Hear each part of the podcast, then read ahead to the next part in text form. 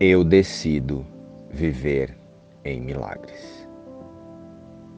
O milagre simplesmente olha para a devastação e lembra a mente que o que ela vê é falso.